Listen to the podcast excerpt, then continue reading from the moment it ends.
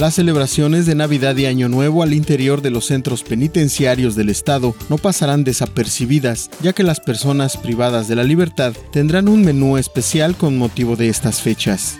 Las supermanzanas 259 y 251 del municipio de Benito Juárez son las que más casos de violencia familiar registraron de enero a septiembre del año en curso. Toda la información completa a través del portal www.lucesdelsiglo.com.